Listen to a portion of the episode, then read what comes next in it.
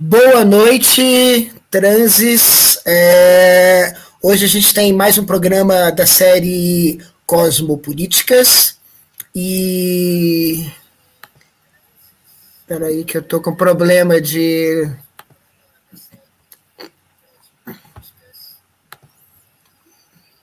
Eu não sei onde que eu estou transmitindo, calma aí. Estou com problema de retransmissão gravação. Pronto, agora vai dar certo. Agora vai dar certo, eu acho. É, pronto.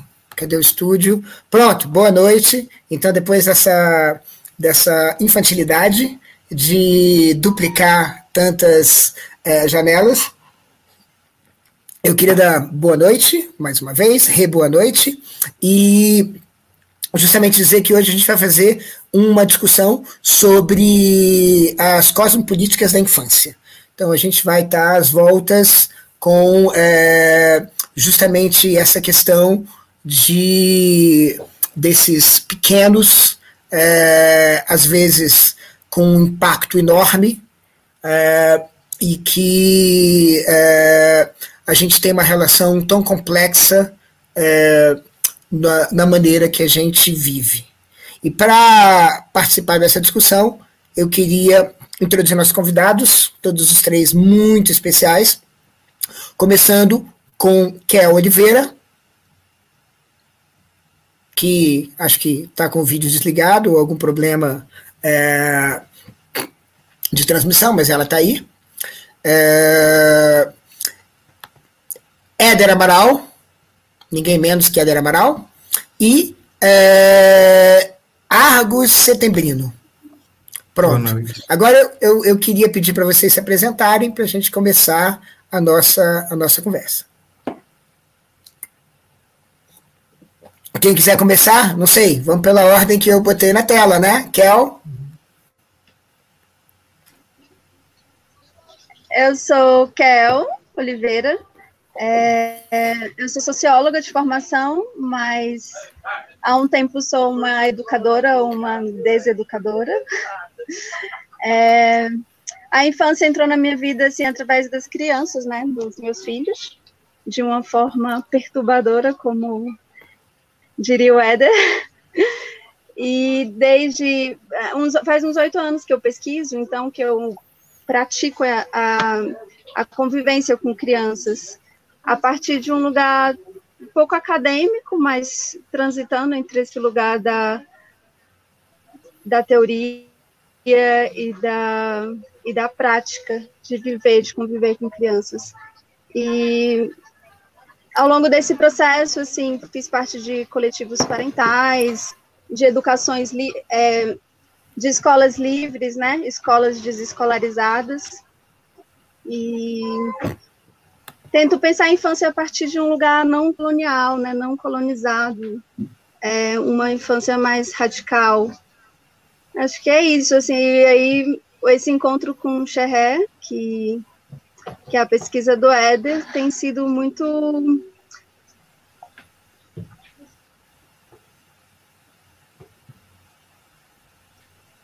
tem sido um belo encontro loga muito o que pensado, né? Atra... Tá cortando um pouco, Kel. Estão me ouvindo? Ouvimos um pouco. Ah, é. Eu tô com Quando você começou a falar bem da pesquisa, aí é. É. Quando eu fui falar sobre você? É, quando você começou a falar que a pesquisa estava te ajudando. Agora, tarará, mas agora vocês estão me ouvindo, né? Agora tá bem, agora tá bem. Agora tá bem, tá funcionando, tá bem. Ah, tá bom. É, na verdade, eu tenho focado bem Reich, né, na, na, na teoria da autorregulação infantil, que parte um pouco do Freud, mas quebra com a ideia de castração e vem mais com a proposta autorregulação, de uma autopoética infantil que a gente dialoga aqui através de outros campos e de, de alguns autores, mas eu acho que a gente está aqui numa, numa cosmovisão parecida, assim, sobre infância, sobre crianças. Acho que é isso. Pronto. É... Éder Amaral. Vamos lá. Ilan, muito obrigado pelo convite. Ilan, Kel, Argos, vocês três que me surpreenderam esse ano com essa, essa chamada para uma conversa. Eu não conhecia nenhum dos três, assim. Eu conheço o Argos pelo, por outra rede, né? Mas ter um encontro para bater um papo e descobrir que vocês estavam interessados nessas coisas que me mobilizaram aí em torno dessa pesquisa, foi muito feliz. É, meu nome é Éder Amaral, como vocês veem aí. Eu sou professor aqui na cidade de Vitória da Conquista, no, na Universidade Estadual do Sudoeste da Bahia, no campus Vitória da Conquista, no curso de Cinema e Audiovisual. Sou psicólogo de formação e sou professor também no, no Instituto Federal da Bahia, também na mesma cidade, né, que é um, um pouco na divisa entre Minas e Bahia. É, e essa pesquisa a qual a gente está se referindo é a pesquisa de doutorado que eu fiz na UERJ, é, por, com orientação da Eliana Conde, né, professora lá do Instituto de Psicologia, do Departamento de do Programa de Pós-Graduação em Psicologia Social, uma grande querida, e sem a qual essa pesquisa não teria existido. É, boa parte do interesse pelo Xerré veio através dela, então, se tem, se tem alguém a quem esse essa linha é, pode se é, pode, pode atingir, pode chegar, sem dúvida, é um interesse que ela soube plantar muito bem, com, com alguns, algumas páginas que ela escreveu muito interessante sobre o quanto esse trabalho do René Scherrer, né, particularmente o livro que eu traduzi como parte da tese, que é o COI, Álbum Sistemático da Infância, como esse livro causava uma espécie de ruptura ou de abalo nas visões que a gente tem sobre a infância. Eu vou falar um pouco dele hoje aqui também. É, e isso já citou também uma outra, uma outra praia onde eu me meto, né, que é a tradução, embora não seja profissionalmente formado na, na área de tradução, mas acabei ah, me envolvendo com isso de tal forma que é uma das coisas que mais me, mais me mobiliza, mais me interessa, mais me atrai. É, particularmente essas obras do, do Cherret têm me, me feito aprender muito sobre a tradução e sobre as crianças, né, e sobre a infância. É isso. Eu acho que o resto a gente descobre conversando daqui a pouco. Valeu, Éder. Queria só aproveitar a deixa do seu doutorado na UERJ para justamente fazer uma manifestação do transe contra uma publicação do Diário Oficial hoje que surpreendeu o país todo é, de uma maneira muito negativa, na maior parte dos casos, que é sobre a possibilidade, é um projeto de lei que foi publicado hoje no Diário Oficial, é, que assustou muita gente da possibilidade do fechamento da UERJ, né, da distribuição da UERJ. Então, eu queria que, acho que em nome de todo mundo aqui, fazer uma, uma manifestação, um desagravo contra essa, contra essa barbaridade, é, aproveitando a deixa do, da alma mater do, do Éder. Sem dúvida alguma. Isso é, é uma ameaça constante, né? Durante o período que eu tive é, como aluno da UERJ, a gente sempre recebeu todas as formas de ataque ao longo desse período. Eu estudei lá de 12, 2012 a 2016, e isso não só entristece a gente que participou né, diretamente da formação lá, mas entristece geralmente porque, se pensar, isso é um laboratório para o Brasil inteiro. Né? Eu também trabalho no estadual aqui, no, no, na Bahia, e esse tipo de expectativa de assédio é feito com as estaduais aqui também. Né? A gente tem que ficar muito atento, fazer toda forma de combate a esse tipo de política. É, sem dúvida, eu não sabia dessa notícia, mas ela não me espanta em função do ataque ser constante. Né? O estranho vai ser quando eles pararem, quando eles perceberem que não, não destroem, não tem como destruir o que eles estão tentando destruir. Né? Espero que parem. Bom, Argo Setembrino. Bom, eu sou Argos, é, falando em Wedge, sempre que eu escuto Wedge, eu lembro da Eliana Conde, justamente, que para mim é uma diva maravilhosa, eu persigo os textos dela, dela, assim, e é uma inspiração muito grande, assim. Daqui de onde eu tô, né? Eu tô em Águas Lindas de Goiás hoje, então sempre vivi nesse entre, né, Goiás, DF, DF Goiás, é, eu atuo como psicólogo no CAPS daqui, que tem um fluxo considerável né, de, de crianças e adolescentes. É, sou psicólogo é, pela Católica de Brasília. Estou terminando agora, defendo dia 3, um mestrado também em psicologia na UFG, orientação do Domênico, que é um esquizoanalista famoso aí E, e construo o coletivo Grime, que tem um, um projeto que chama-se Cosmografias, justamente, na atuação com adolescentes em escolas, é, pensando na construção aí de possíveis linhas de fuga para a gente e para eles. Eu acho que é um pouco isso. Bom, então, como vocês estão vendo, são convidados é, incríveis e a gente vai é, discutir a infância, né? Que é uma coisa que às vezes a gente é, toma como simplesmente uma etapa preparatória é, e perceber que talvez essa ideia de preparação é uma ideia é, bastante violenta, né? E, e que talvez a gente pudesse é, aproveitando a, uma coisa que alguns de vocês falaram, já começar a falar de perturbação em vez de preparação. Eu lembro sempre da imagem que o, é, com a qual o Clastre começa a, a, o trabalho dele sobre os, sobre os, os Guayaquis, que é justamente o trabalho, o momento do nascimento de alguém, né? E como toda a ordem cósmica é perturbada com esse nascimento porque é justamente um momento de uma novidade que ninguém sabe que é, elementos vão afetar. Então essa, essa, essa novidade é como essa novidade provoca um desequilíbrio e é preciso que esse desequilíbrio seja de alguma maneira endereçado, considerado para que as coisas possam, de alguma maneira, seguir em algum tipo de harmonia, mas na verdade é uma nova harmonia. Cada nascimento é uma reinvenção do mundo. É, e a gente. É, a, a infância é uma coisa que uma coisa muito interessante que o que o Scherrer e o Rockingham falam nesse livro Coir, do qual a gente vai discutir, o Éder vai falar bastante para a gente desse livro monumental, é, esse atlas monumental, é justamente sobre a, a, a desaparição das crianças, né? As crianças estão sempre fechadas num círculo. É, o Coir é um livro extremamente corajoso, como a gente vai discutir, é um livro que não incide em moralismos e procura pensar a infância. É, e justamente as crianças, para quem não se ocupa delas, as crianças meio que desaparecem, né?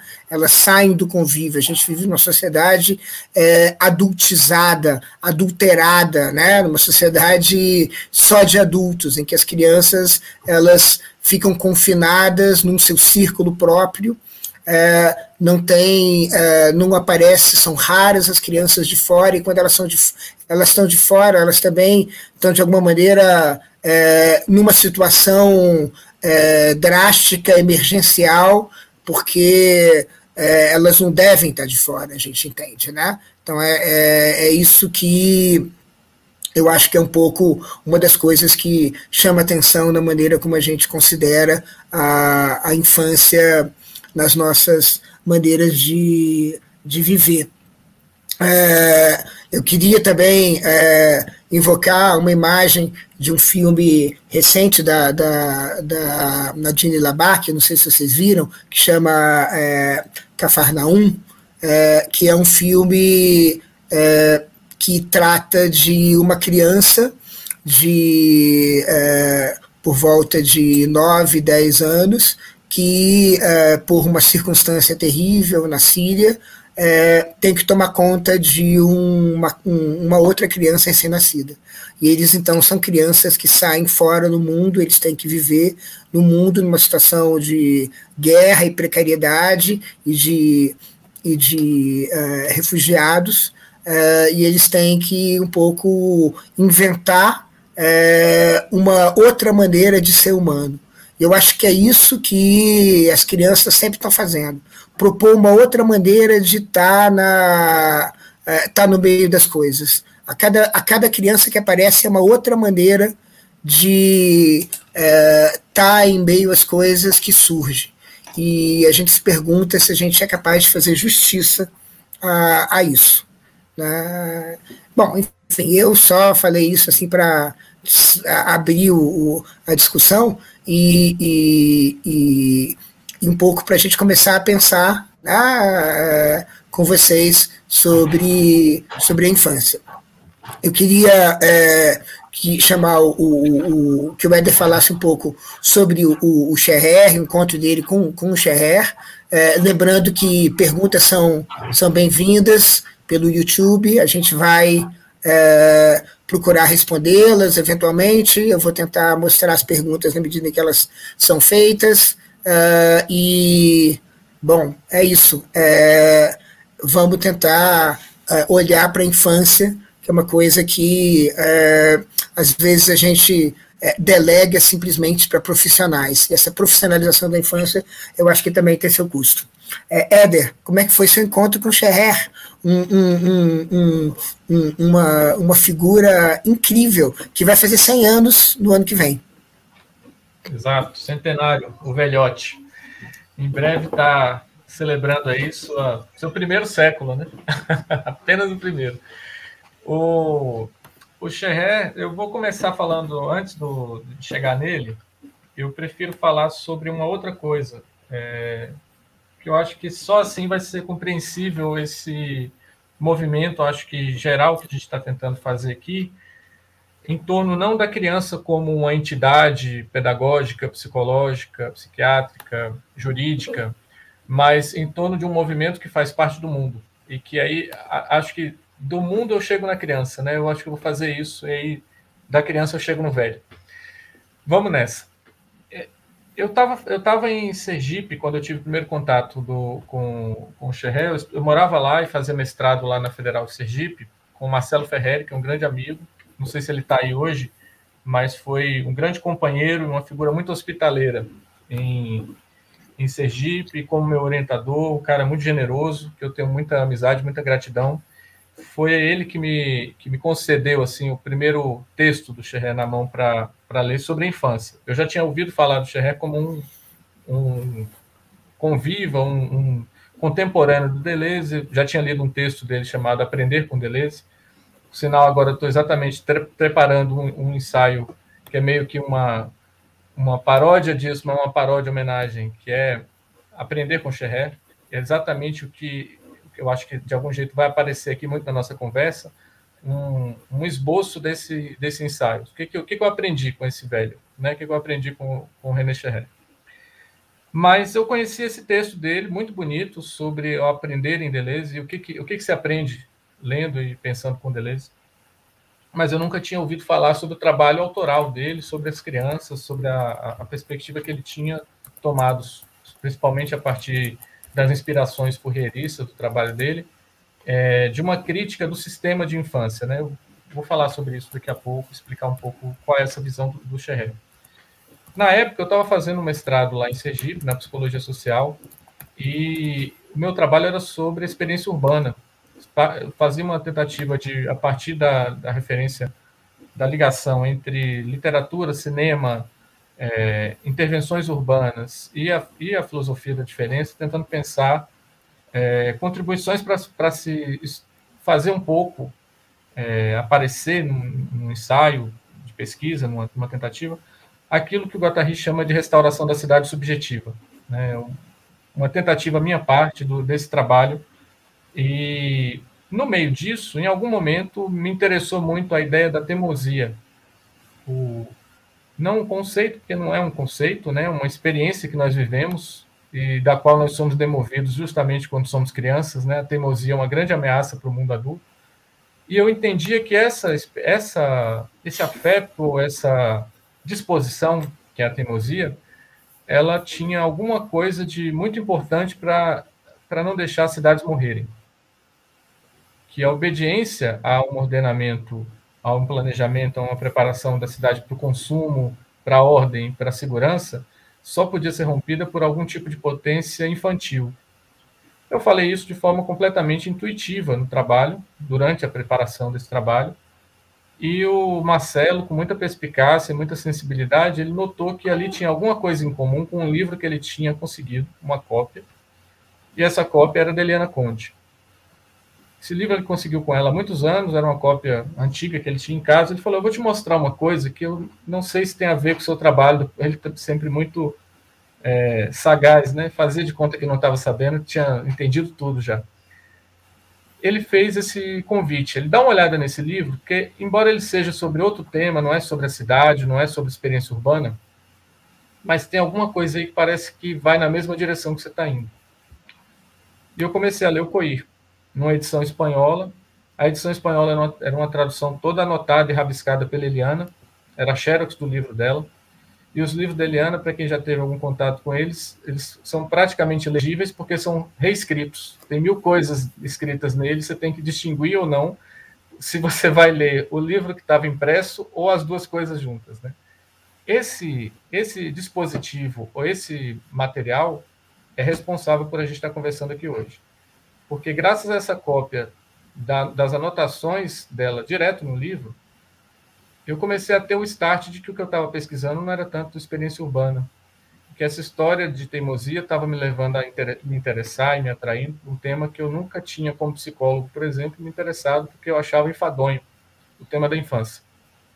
Os psicólogos conseguem afastar qualquer um do tema da infância. Ou eles aproximam nessa perspectiva policialesca, né?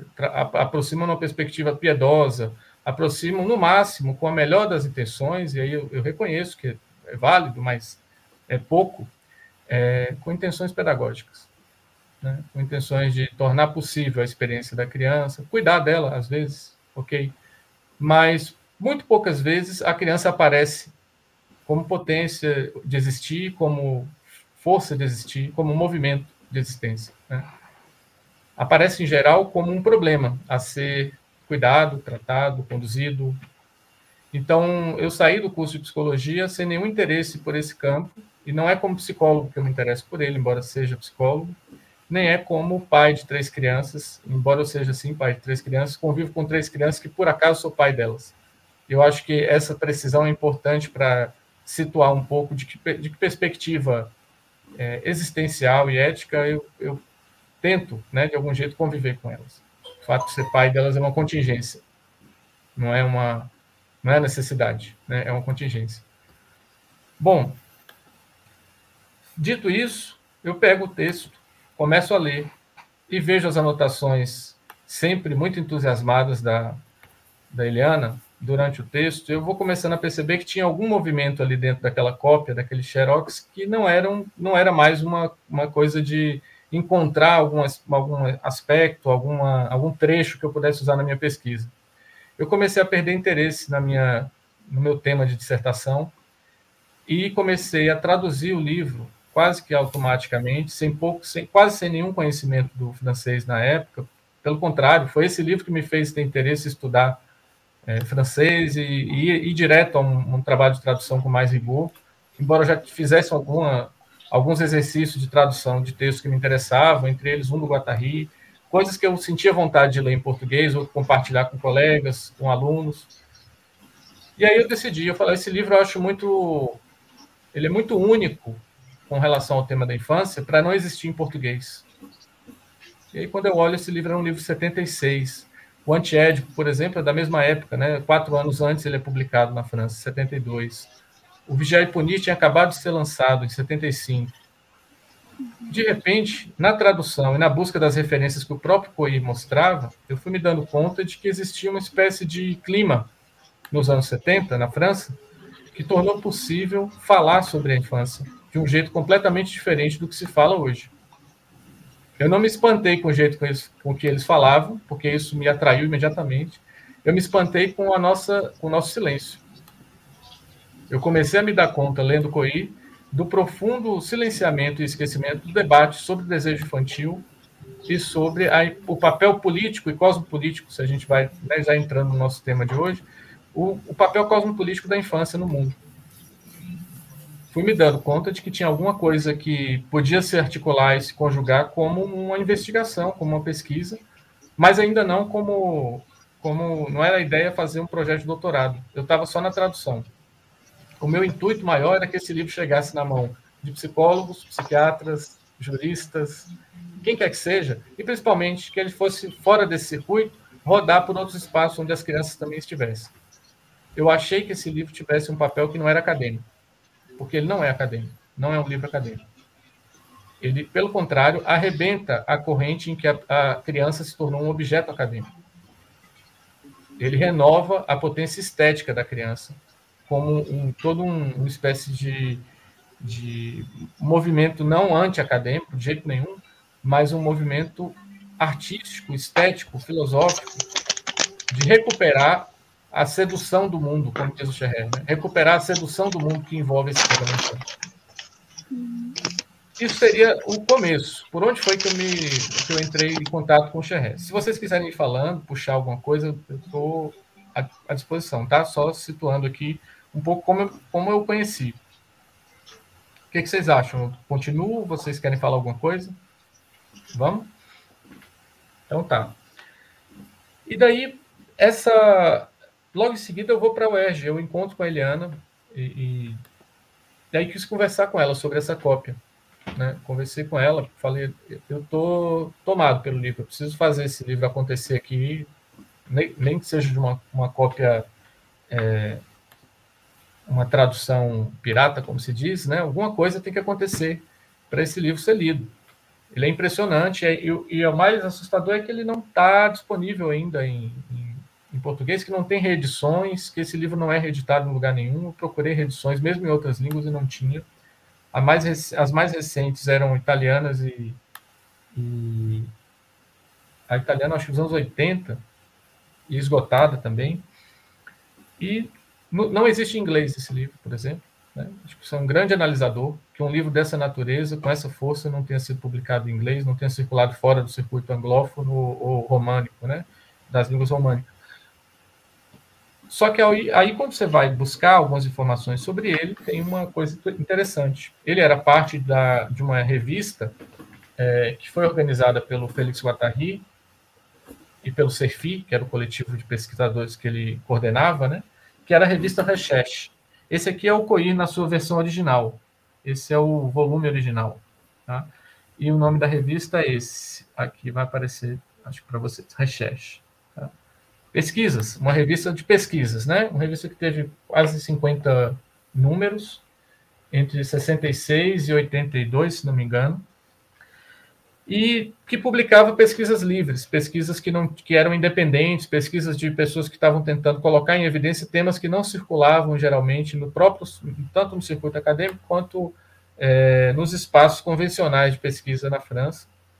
E esse volume foi um dos mais vendidos. Ele publicado em 76 ele é reimpresso e, na verdade, re, é, revisto e ampliado é, na, no ano de 77, e tem, no total, uma venda registrada de 7 mil exemplares é, na, na, versão impressa. Né? O que não é pouca coisa, se pensar. Né? 7 mil volumes vendidos sobre um tema que hoje talvez levasse o Scherrer a se explicar e o Guattari novamente à delegacia de polícia, porque foi isso que aconteceu com ele três anos antes da publicação desse livro, quando eles publicaram Os 3 Bilhões de Perversos, uma grande enciclopédia das homossexualidades, e que foi acusado pela justiça francesa. Foi, o Guattari foi condenado a pagar uma multa. O, o apartamento dele foi invadido para apreenderem exemplares. E entre as coisas que, que, preocupavam muito a justiça vinha o fato de que esse volume falava sobre o desejo das crianças. Ele não, não era uma questão nem a homossexualidade, é que as crianças têm que ficar fora disso. Nada muito estranho para o nosso mundo, né? A gente conhece esse papo. O Guattari, na época, só pagou uma multa. Eu não sei o que aconteceria com ele hoje. E é isso que talvez mostre o grande silenciamento que, que o tema tomou ao longo do tempo. Né? Talvez esse volume tem, tra... tem tradução, Éder? Os 3 bilhões de perversos não tem tradução. É, é um, volume, é um volume bem difícil de encontrar, porque ele foi, na época, é, ele foi retido né, e destruído pela justiça francesa. Restaram pouquíssimos exemplares. E recentemente eu descobri que a única versão acessível dele, que era uma versão é, publicada, disponível num site de uma revista, não, não tem o nome dela aqui agora, mas tem na tese essa referência, esse link. É, esse, esse link foi quebrado por alguma razão, ele sumiu, né? não está não tá disponível. O que, que era o 3 bilhões de perversos? Talvez vocês tenham alguma, algum contato com ele por um texto que foi publicado no Revolução Molecular, o, compilação de ensaios do, do Guattari.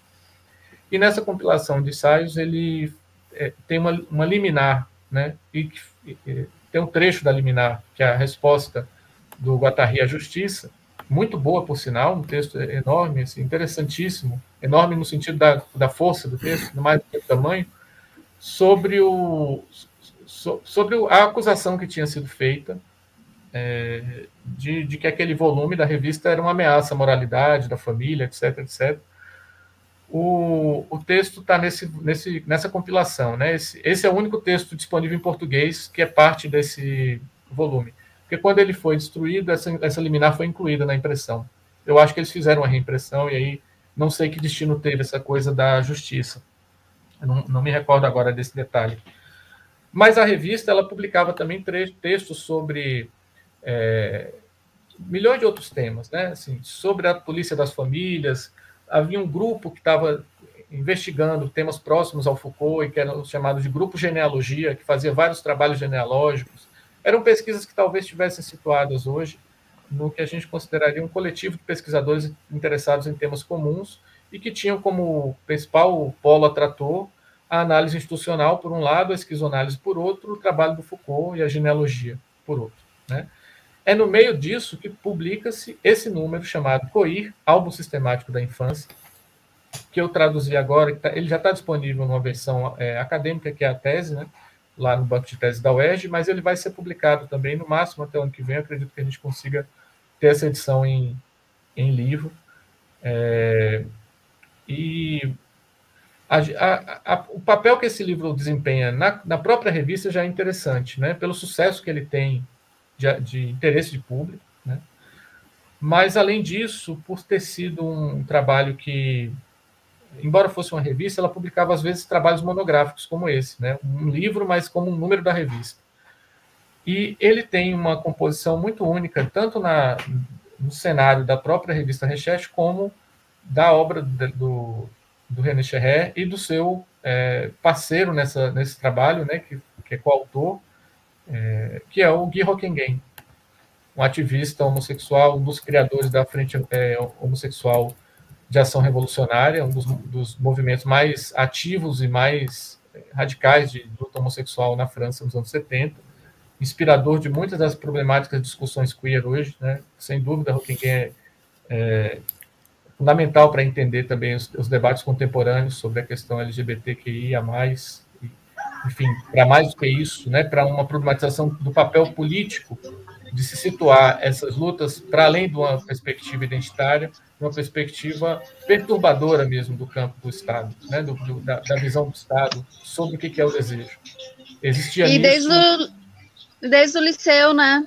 Com aquela carta bomba ao carta jornal. Bomba, exatamente. É, é, acho que a primeira, se eu não me engano, é a primeira declaração pública em jornal de homossexualidade, né? O, o Guy Rockengen, ele era jornalista e escreveu é, logo que acho que com 20 e poucos anos, não tinha muito mais do que isso, ele escreveu uma carta em que ele que é, é publicada no jornal e que era dirigida à, à mãe dele, né, também, como um, um, aviso, olha mãe, eu acho que você não sabe, mas eu tenho uma vida dupla.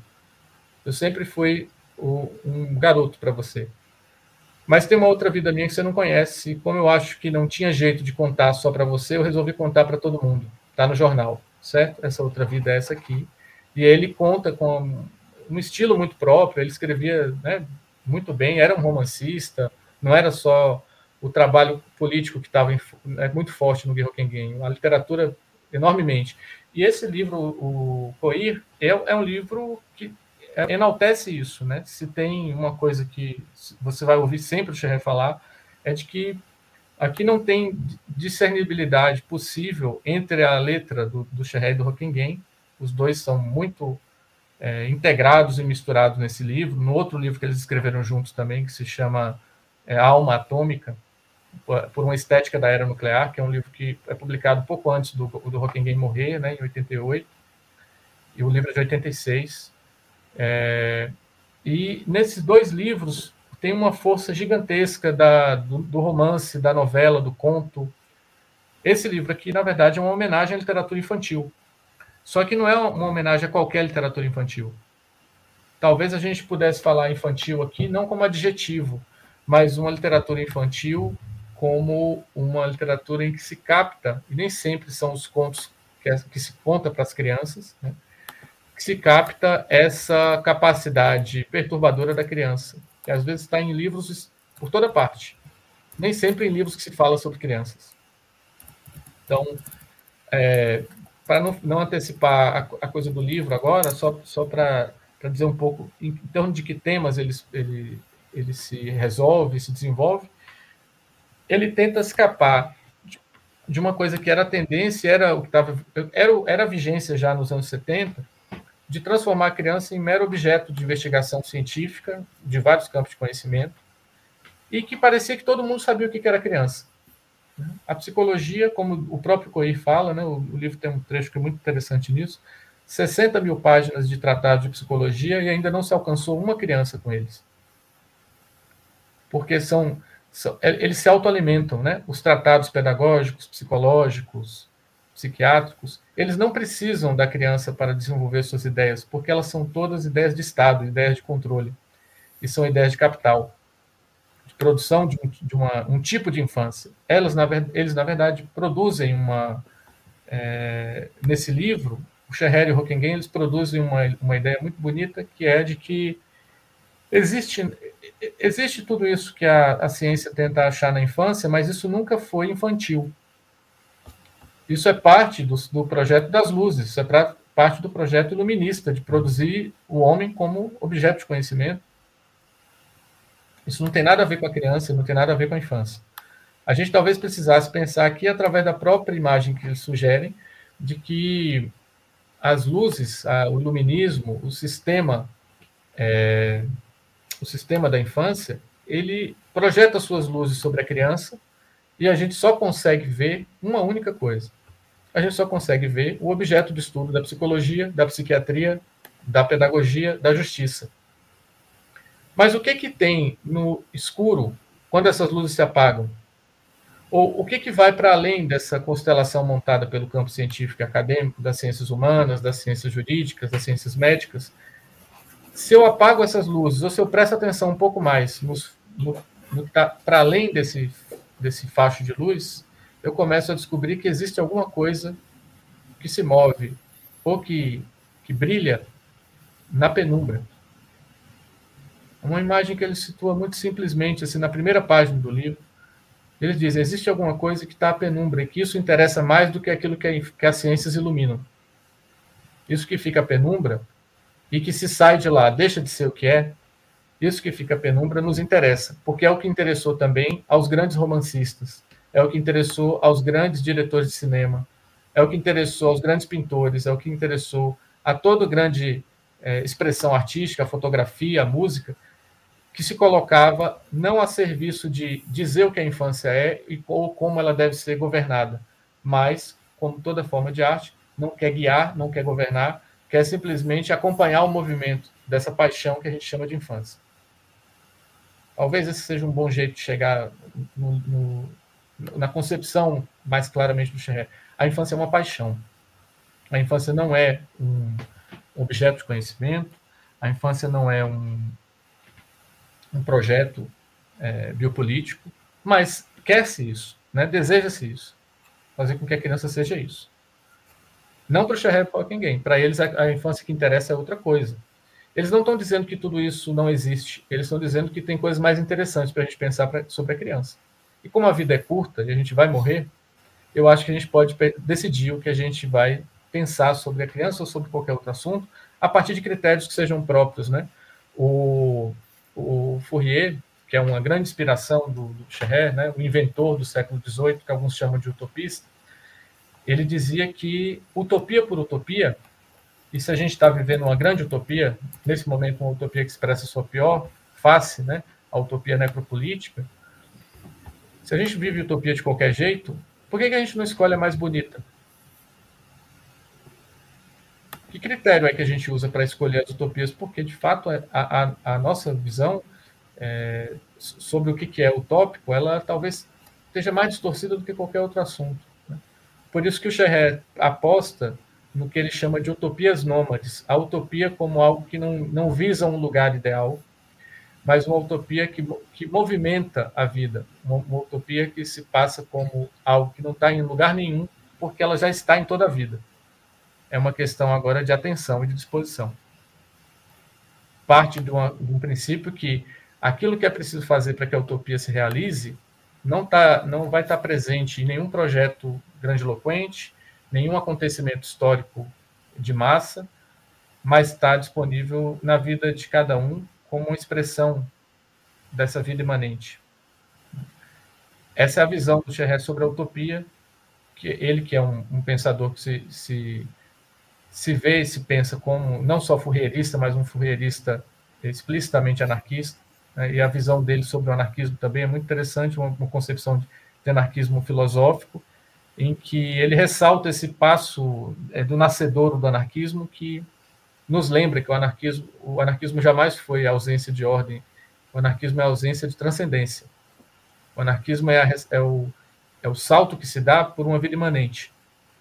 E que, nesse sentido, não tem outra forma de se pensar a infância que não seja pelo anarquismo. Só que o anarquismo não é, não é uma corrente, entendem? É uma reafirmação, uma aposta na imanência.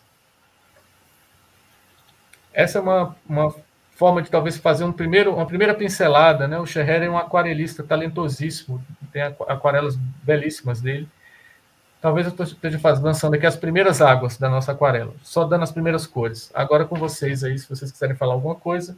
E em seguida eu puxo algumas ideias do, do Scherrer, do Coir, né, coisas que a gente pode ir juntando. Mas eu queria ouvir vocês um pouquinho também, até para me, me alimentar aqui. Você falando nessa É, eu estava pensando um pouco, falar, Argos. Não, eu estava pensando um pouco rapidamente, é, até para, de repente, falar com Argos e com a Kel e a gente fazer essa conversa, nessa ideia também de que a perturbação da infância não é uma coisa que desaparece com a adultização das pessoas, né? Assim, a, a uhum. criança permanece, né? e, e há esse conflito, né? Assim, na verdade, talvez a gente possa pensar que os adultos são assombrados por uma infância que tiveram ou que às vezes não tiveram, né? E isso é uma outra coisa, né? Uma infância que foi virtual, que foi impedida, que foi, que foi ou que foi exacerbada, né? Mas que justamente a infância também também não é a mesma coisa do que umidade, né? É, isso é uma outra coisa que seria interessante pensar. Mas falar, desculpa te interromper. Não, é, pegando gancho, né? Assim, quando o Helder falou da utopia, eu lembrei de um trocadilho que acho que era até o nome de algum livro de um utopista, Samuel alguma coisa, que é Erewhon, que é um trocadilho que não quer dizer Samuel Butler, né? Isso. É, com Nowhere. Que é o Nowhere, né? Só que também é Now Here, aqui e agora, né? Eu fico pensando nessa questão da infância, né? Assim, nesse sentido de utopia, essa potência da infância, ou que eu entendi parcamente do que a Raquel falou, por exemplo, sobre infância radical, como que se encontra aqui agora essa infância, seja no lidar com crianças, né? Entre esses dispositivos da psicologia, da psiquiatria, né? Da paternidade, da justiça. Por exemplo, o Éder, eu imagino que ele se depare com situações que um filho dele quebra uma perna e, né? Tem que dar um socorro, tem que como que são questões muito práticas, muito, né, da vida cotidiana, que é o here, né? Aqui agora, que faz parte do aqui agora. Então, refletindo sobre isso, assim, essa essa utopia entre os estratos, digamos assim, os ou esses dispositivos, enfim. É, você vai falar agora, Eder? Posso não, pode falar, Kel, pode falar. É, eu fiquei pensando agora, eu, eu, ia falar outra coisa, mas a partir da sua pergunta, Argus, eu fiquei pensando na, no nosso último encontro, que, que o Éder falou uma coisa muito bonita, né? Que a gente coexiste com as crianças, né? Então a gente anda junto, né? Pensando nessa questão prática. Não há muito o que pensar, é fazer, né? É ir junto, é estar junto, assim. É nessa coexistência, né? Sem, sem forças, tentando não ter forças dominadoras. É muito difícil, é um desafio mesmo. Por, por essa condição de tutela, né? Que a gente vive, é, que, a, que a infância, que a gente coloca a infância, né? Então, não sei se eu, eu, ia falar outra coisa sobre essa infância como perturbadora da ordem do mundo, mas eu achei bem interessante essa questão do, do Argos, porque traz para né, a prática, assim. Isso. Tá, então eu vou, eu vou pegar essa pergunta, essa questão do, do Argos como um, um jeito, aí depois você pode voltar no que você queria, Kel, sem problema, tá? É, é isso. O, a consequência, a, a, consequência de um trabalho que coloca a infância como uma paixão é tornar a infância algo que escapa à criança empírica, escapa à criança como um, uma faixa de idade abstrata. Né? Existem trabalhos interessantes sobre essa discussão do, do etarismo, não só no, é, no campo já de publicações existentes, né? O Martin Sagreira, se eu não me engano, tem um trabalho que se chama O Etarismo, que discute essa a, a questão da, da, da, idade como um, um tipo de segmentaridade muito específica, tanto quanto a de gênero, tanto quanto a de raça, a segmentaridade de idade também como uma problemática ético-política fundamental para a gente pensar agora. E ela tem consequências em enquadramentos políticos muito fortes. A gente vê isso o tempo todo. Vocês viram a tentativa é, patética de, de, colocar o Foucault como um, um depravado sexual que né, cometia todo tipo de abusos e violências contra crianças em cemitérios da Tunísia, com base no imaginário de um eu não sei nem como qualificar aquilo, né? nem sei se merece espaço numa conversa tão boa, uma coisa tão horrorosa. Mas esse tipo de coisa mobiliza certas pessoas, né? Assim, tem uma rede de. É, o que é interessante pensar é o seguinte: por que, que é preciso falar desse tipo de coisa? De um dia para o outro, uma, uma afirmação completamente é, sem fundamento foi traduzida quase que sem nenhum cuidado é, de verificação, de, e, e olha que eu estou falando de jornais grandes, né? o Globo, Revista Veja, tudo bem, a qualidade desses, desses veículos é outra história. Estou falando sobre o tamanho do alcance, que simplesmente traduziram quase que numa versão de Google Tradutor e jogaram, espalharam pelo mundo a ideia de que Foucault era um criminoso sexual, um criminoso que abusava de crianças fato que não, não é só desmentido, é que não tem nenhum fundamento, sobretudo não só pela da pessoa que vem, é que não tem nenhuma constatação possível em termos históricos que ateste isso. Né? Várias pessoas partiram em defesa do, do, Foucault naquele momento, mas isso não é por acaso.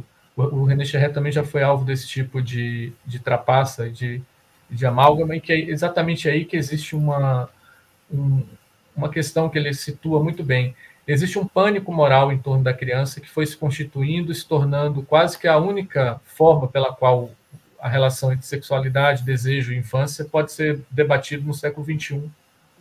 E isso, isso foi colocado de uma forma tão brutal que ele chama de glaciação. O Cherré chama de um, é como se existisse uma espécie de era glacial dos costumes em que não se pode mais pensar um assunto que envolva a criança sem que você rapidamente escorregue, derrape para o terreno ou do crime, ou da patologia, né, ou do, da monstruosidade moral.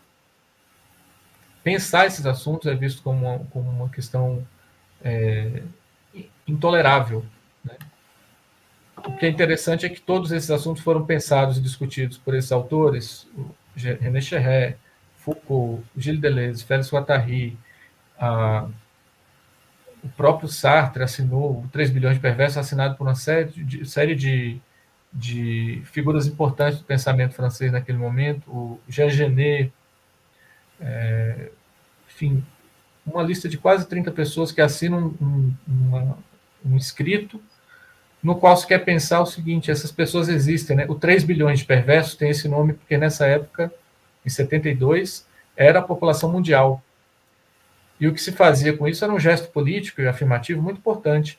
Não existe uma, uma outra razão para se pensar na questão da perversão. Ela é uma, um tema que interessa a todos. A perversão não é um assunto de psiquiatras. Ela é um assunto da vida de todo mundo. O problema é, a gente acusa e coloca a perversão como tema de um ou do outro, justamente para poder fazer crer que existe uma sexualidade normal que existiria algo que é da ordem normal no campo da sexualidade, que isso é, é, daí dessa perspectiva que você regula e normaliza todas as outras formas de expressão.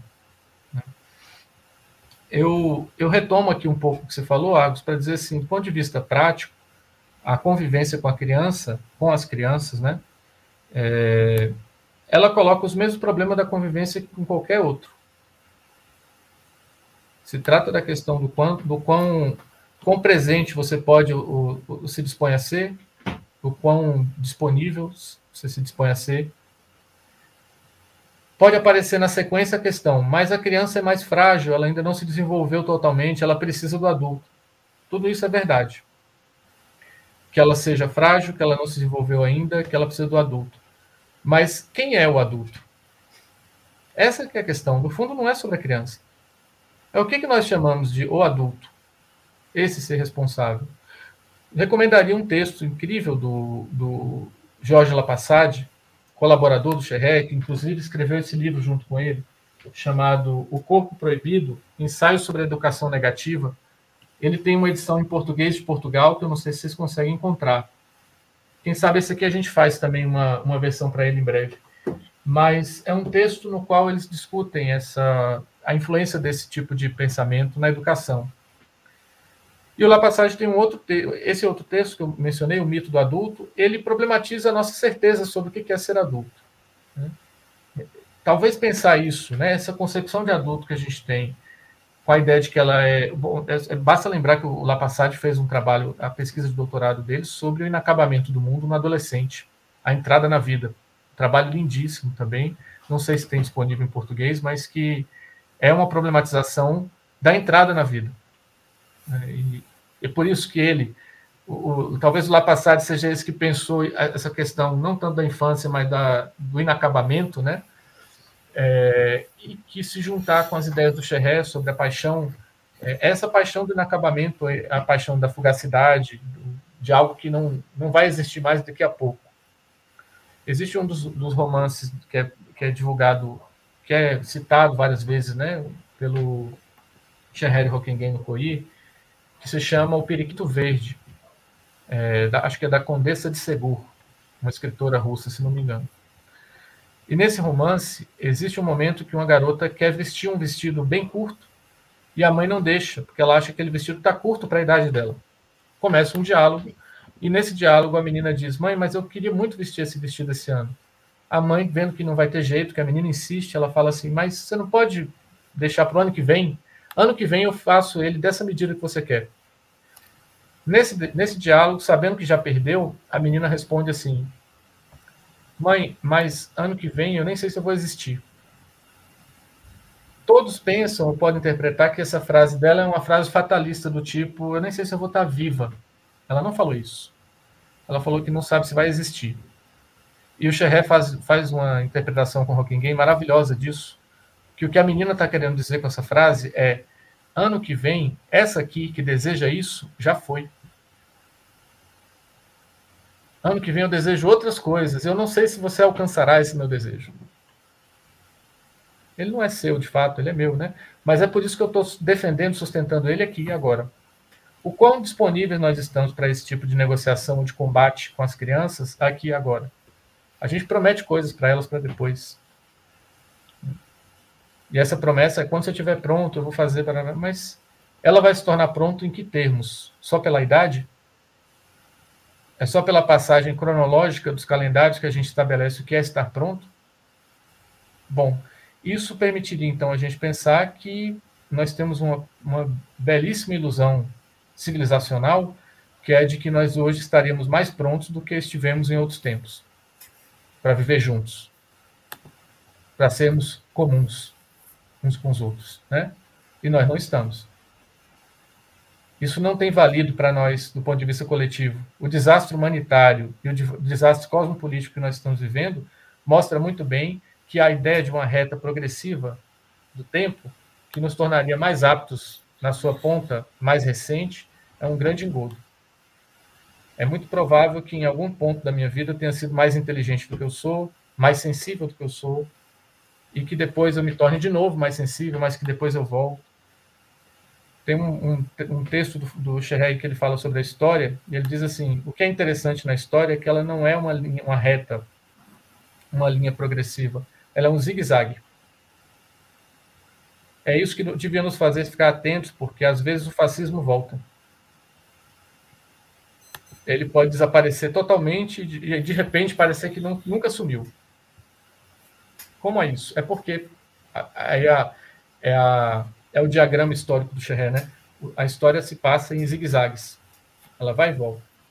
E no, no zigue-zague de referente à infância, a gente está num momento drástico, assim, abaixo de zero, que é o de condenar não só qualquer possibilidade de problematizar a infância, radicalmente, politicamente, né? inserir a criança no campo social, na política, na economia, na reflexão sobre o desejo.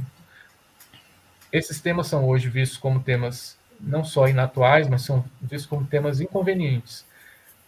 Não só isso é um problema, como o ponto de vista que se assume hoje é de que a história está pronta e acabada, e você pode olhar para os anos 70 e dizer: isso aconteceu lá porque eles eram permissivos, ou achavam que podiam fazer o que quisessem. Essa classe intelectual sobretudo esses franceses, achavam que podiam falar o que quisessem. Agora não podem mais. Inclusive, o que eles fazem tão errado que a gente vai condená-los a posteriori.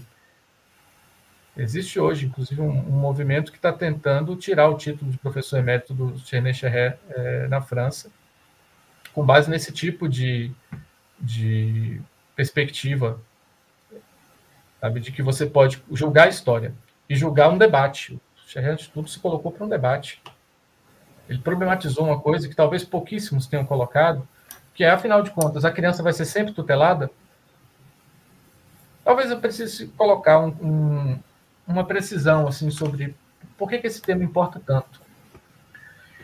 É que dois temas aqui estão presentes, né? Eu acho que o, embora eu, eu, tenha conhecido o canal recentemente, o canal do Trans e essa, essa série Cosmopolítica recentemente, esse tema ele tem, tem sido alvo de muitos investimentos e muitos movimentos interessantes né, pelo mundo inteiro. O trabalho da Isabela Stanguer, é, vários trabalhos aqui no, no, na América do Sul, é, e o próprio momento que a gente está vivendo está tá exigindo de nós uma outra figura e uma outra imagem do político que não passe por, pela representação ou pela espera, é, pelas ilusões democráticas. Né? A gente precisa construir algum outro tipo de, de vida, né?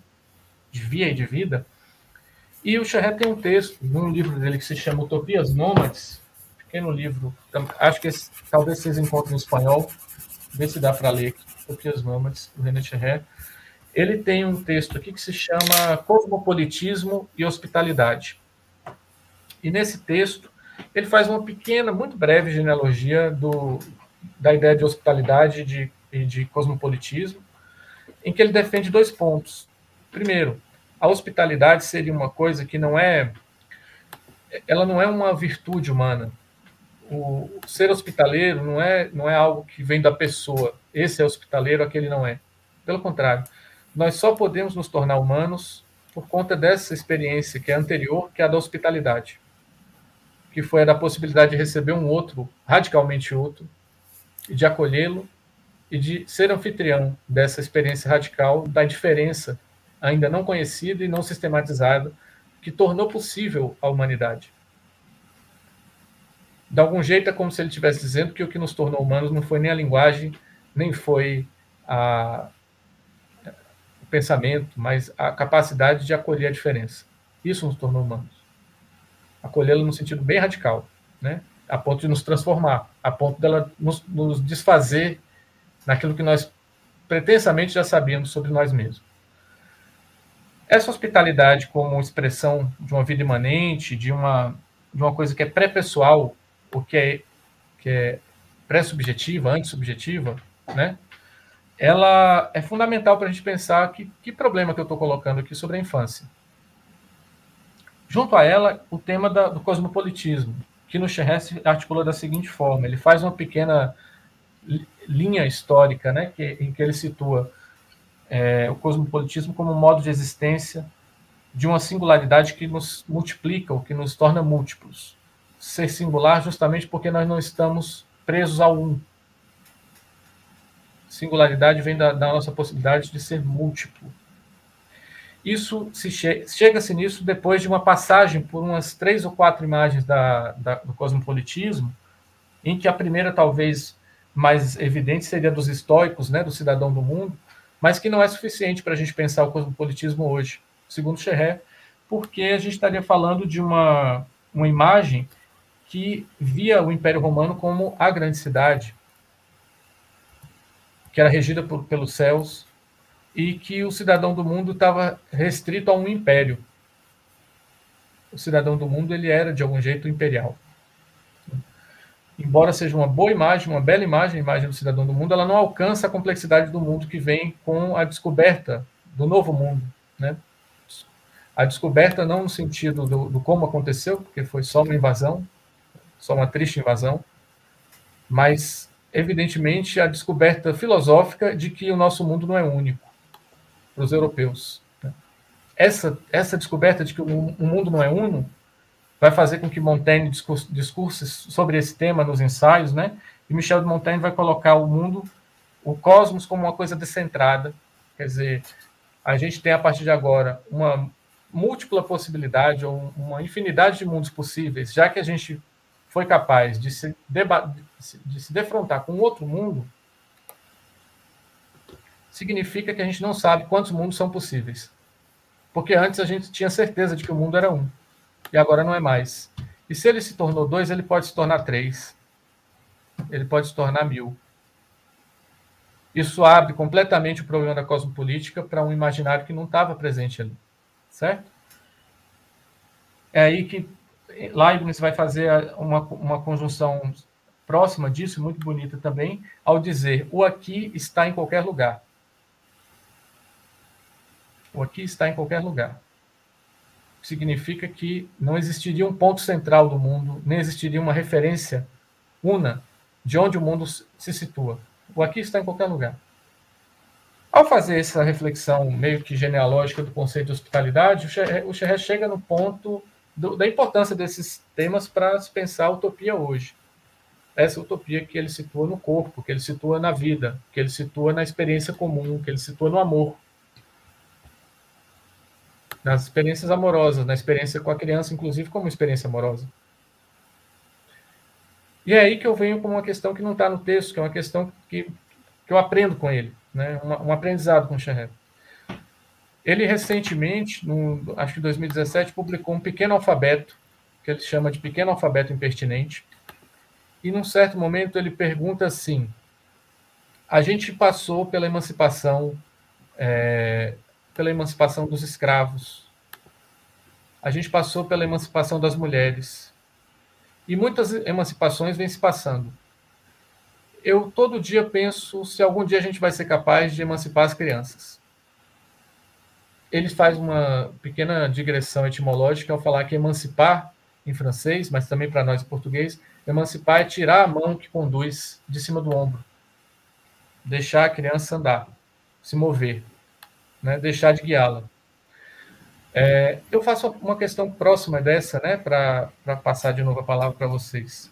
Se o cosmopolitismo e a hospitalidade para o Xerré passam por esses, por esses caminhos, se é algo que é pré-humano, e aí ele faz um jogo com a questão da solidariedade planetária, né? A solidariedade não é o mais importante. Tem uma coisa que vem antes, que é a hospitalidade, e tem uma coisa que vem depois, que é o cosmopolitismo. Essas duas coisas são mais importantes que a solidariedade. Mais do que ser solidário com os outros, eu deveria ser capaz de absorver a, trans, a, a, diferença que se produz no encontro com eles. Isso é diferente do que ser só solidário ser, ser capaz de ser transformado por essa presença do outro e ser transformado de tal maneira que eu perceba uma outra coisa, que é a consequência em que eu vou, que eu vou transformar numa pergunta. Ser, ser capaz de descobrir que existem múltiplos mundos na infância. Ou seja, a minha pergunta aqui, como uma, uma coisa de pensar junto mesmo, não é nada pronto, elaborado, mas a gente não está diante da criança da mesma forma que nos, na experiência da, da chegada ao novo mundo se passou a descentrar a, a ideia de que existe um cosmos, um único mundo. As ciências humanas colocaram para nós até agora a ideia de que existe uma infância que é única, que, se, que é meio que universal, se desenvolve do mesmo jeito em todo lugar. E não só pelos debates contemporâneos, pós e decoloniais, mas também por eles. A gente não deveria estar pensando a multiplicidade de infâncias como multiplicidade de universo de mundos? Mais do que isso, o fato de olhar para uma criança significa que eu, que eu seja capaz de captar os infinitos mundos que não são só possíveis, mas que pululam como virtualidades mesmo nessa experiência dessa, né, dessa infância, da paixão dessa criança. Isso não faz pensar que a nossa própria infância, que nunca acaba, como Ilan mostrou muito bem, né, o trabalho de um psicanalista tão interessante quanto o Daniel Stern pode mostrar muito bem sobre isso. Guattari era apaixonado pelo trabalho dele, não por acaso. O conceito dele de senso de si, né, o senso de si que não, não desaparece na nossa vida, a gente vai se tornando cada vez mais capaz de absorver a experiência do mundo, mas a infância nunca desaparece. Do ponto de vista psicológico mesmo, do ponto de vista do inconsciente, ela sempre vai emergir como uma espécie de senso de si. É aquilo que o Guattari explorou e, e, e desenhou muito bem com o conceito de bloco de infância. Existem momentos em que a gente é surpreendido por uma espécie de emergência dessa sensibilidade que não é, não, não foi ensinada, nem, nem, nem aprendemos por, por sermos adultos, que rompe com a nossa incapacidade de pensar enquanto adultos. E aí, nessas horas, parece que a gente sabe tomar decisões. Parece que nessas horas a gente sabe escapar do perigo. Parece que nessas horas a gente também trava. Né? A crise de ausência do Guattari, lá no viaduto do chá, que ele menciona no, no Caosmose, é exatamente isso. Um bloco de infância. Né? Um bloco de infância pode ser possível como um, um um jeito de eu dar um salto pode arrebentar minha cabeça. Eles não são bonzinhos, eles podem fazer de tudo.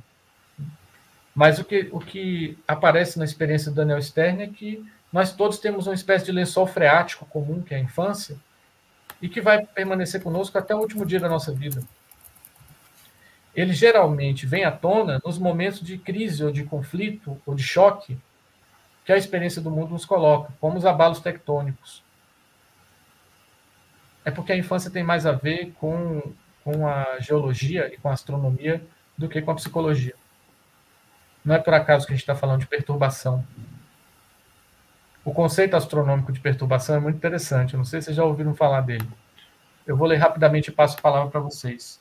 Perturbação para a astronomia é um distúrbio periódico. Né? Vai vendo. Distúrbio periódico na trajetória regular de um corpo celeste, produzido por força extrínseca à que produz o movimento ordinário. A infância é essa paixão extrínseca, essa força extrínseca que altera o movimento ordinário. Depois eu falo mais. Agora é com vocês. Então, é muito interessante isso, né? Eu estava pensando aqui nessa imagem da infância como anômala, né? É, como uma coisa que vem de fora, que aí quase como um desvio, né? Como é, essa ideia do, de uma coisa que perturba a ordem, né? E, e, e, eu fico pensando se também a gente não poderia, sob esse ponto de vista, né, justamente sobre pensando no que a gente está querendo pensar, pensar justamente no inverso disso, né? Pensar na verdade na anomalia adulta, né? É, na verdade não tem órbita adulta pronta, né? A órbita ela é construída e inclusive a construção dela é a construção, a própria antromorfização desses animais que a gente é, né? ou se vocês quiserem, dessas crianças que nós somos. Né? Então, essa antropomorfização, essa construção de uma, de uma primazia antrópica sobre os nossos corpos, ela se dá, entre muitas outras coisas, por meio de uma de uma abolição, e se vocês quiserem, mesmo uma perturbação para inverter completamente da, da infância. Porque uh, existem muitas infâncias, porque, é claro, existem muitas. A infância é esse âmbito mesmo, né, como gente estava dizendo, da, da novidade que chega, né, que invoca essa hospitalidade. Mas, uh, por outro lado, uh, ela revela alguma coisa muito importante sobre a, a condição, talvez a gente possa dizer, dos viventes, ou a gente possa dizer, talvez, do que está mais para além dos viventes, que é essa condição de vulnerabilidade, né? essa condição que pede, né? essa condição que está na mão dos outros, né? essa coisa que, que a gente estava falando, a gente fala muito dessa, dessa interpretação que o, que o, o o Lyotard faz do Levinas no, no, no, livro dele, que é essa coisa de que, na verdade, a criança, essa, essa emancipação, ela se, ela se contrapõe a essa emancipação, né? Então a criança ela é emancipada, como o Éder estava falando, né? Está na mão, está a, a serviço de uma mão, né? E quando é que ela vai ser emancipada? A questão é que a emancipação é que é uma invenção antrópica adulta, né?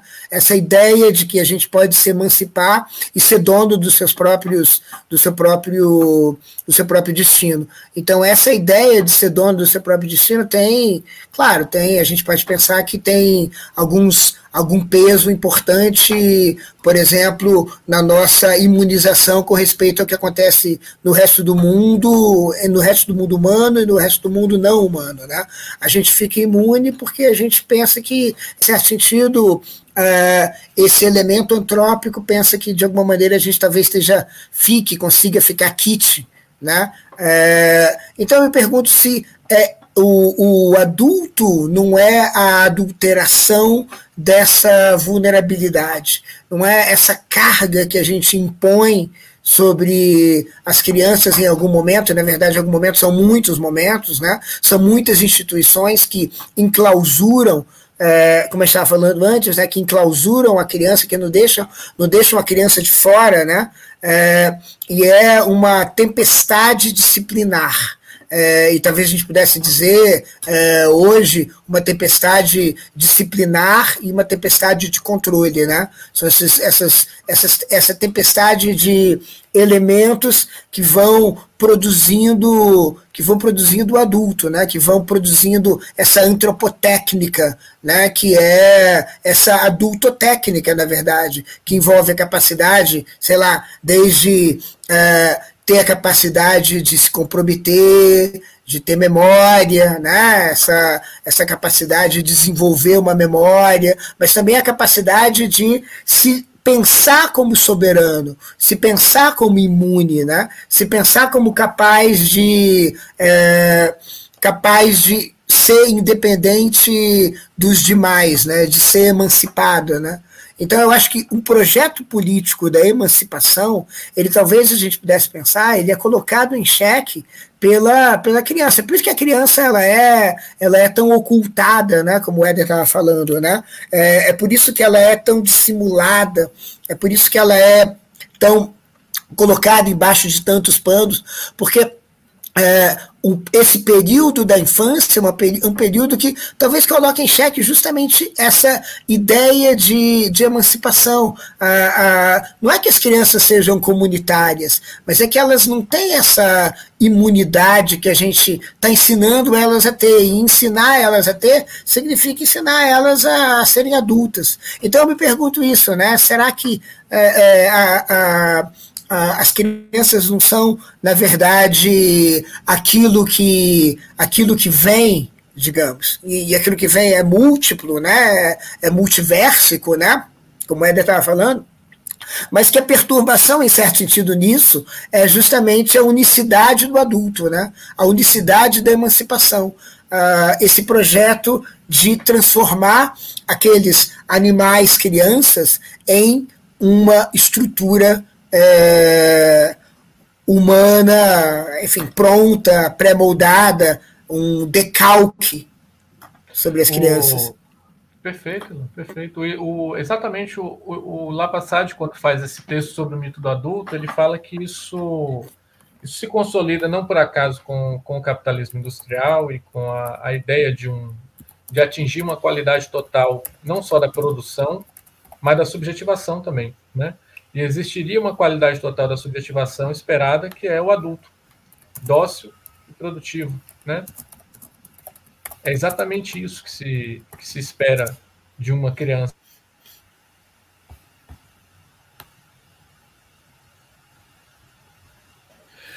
Então, espera seja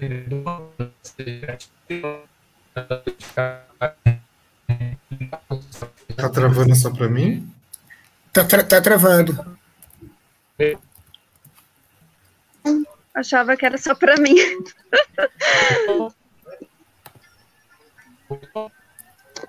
e aí? Eu não sei mais nem quem está falando agora. Não tem ninguém falando, né? Não, eu queria ah, perguntar. Ah, um eu acho que o Éder, o Éder travou, né? Travou. Acho que o Éder travou. Não sei se. Não sei se ele vai voltar. Vocês acham que haveria um privilégio da infância em relação a essa perturbação que ele, que ele coloca? Por, porque quando ele falou, ah, é uma disposição né, que a gente tem com a criança, mas que com qualquer encontro esse, esse infância, esse, bloco de infância seria um, um, algo privilegiado para causar essa perturbação numa crise, numa eu acho que assim que um dos elementos perturbadores é essa imprevisibilidade, né, que a criança traz. Ela, vocês estão me ouvindo? Estão me ouvindo, Argos? Estou uhum. ouvindo. É, que não encaixa nessa, nessa coisa linear, né, que o Éder fala, né, nessa... Então, ela traz o imprevisto, ela vem... É, a agência dela é uma agência muito mais da vontade, né, é uma ética mais do corpo, eu sinto isso, eu, eu sinto isso com as crianças, que um, um dos é, é o imprevisto, porque elas criam em ato, né, elas são em ato, é, então, é, não dá muito para acho que nos coloca mesmo nesse lugar de, de não, não tem como não olhar, né, para essa perturbação. Então, talvez sim. Não sei se o Éder ouviu a questão do Argos. Não, eu não ouvi porque eu, eu, eu saí praticamente como se eu tivesse desligado e voltei agora. Eu ouvi a sua consideração, mas a do Argos não. Mas, mas pode seguir, pode seguir. Eu vou, eu vou acompanhando vocês. É, a gente estava se perguntando se tem alguma coisa de específico e excepcional né, na, na infância. Argos, fala. É se a infância como esse, essa coisa, esse virtual que, que vem, que acompanha a gente a vida toda, que de alguma forma emerge e, ou, ou se impõe, ou se atualiza e perturba, né? É, se haveria algum privilégio da infância para causar essa perturbação, é, por aí. Aí a Raquel comentou que, que sim, talvez sim. Não é isso? Isso caiu de novo.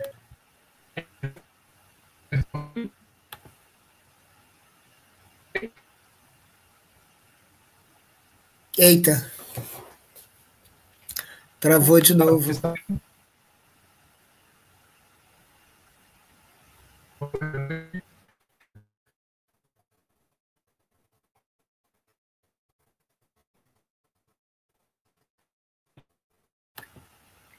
É, é, é, acho que está um pouco travado. Talvez, talvez fosse o caso de ativar aquele plano celular. Não sei se você está me ouvindo. Talvez ele ative aquele plano celular que ele falou no início, né? Que de entrar para o celular para garantir é, uma, uma maior estabilidade. É, bom, ele está voltando aqui, mas é, mas eu não sei, eu não sei. Eu acho que não é que não é que é, é uma perturbação especial, Argos. Eu acho. Eu acho que é uma perturbação é, uma per perturbação que vem de dentro, entende? Vem de dentro um pouco dessa concepção, porque é claro que os animais perturbam, é claro que há muitas coisas que perturbam, há muitos assombros que perturbam, há muitos fantasmas que perturbam, os mortos perturbam, né, os velhos perturbam, mas a questão é que é, a infância ela é justamente aquilo que está na reprodução dessa estrutura antropomorfizante, entende? Eu acho que é, é, é justamente essa, é, é, essa passagem, essa continuidade. A infância significa isso, né? Significa essa. Eita, é, tentei botar o Éder na transmissão, mas ele, ele caiu. Acho que ele talvez tenha resolvido ir para ir por um caminho é, do celular mesmo. Mas eu acho que justamente é, é, é, é justamente porque a, as crianças vão se transformar em adultos. Né? E essa é a sina deles. E, e, é uma coisa que a gente considera muito natural, né? Como a gente considera muito natural que a gente vai morrer, a gente vai ter que lidar com isso, como a gente considera muito natural todas essas coisas, né?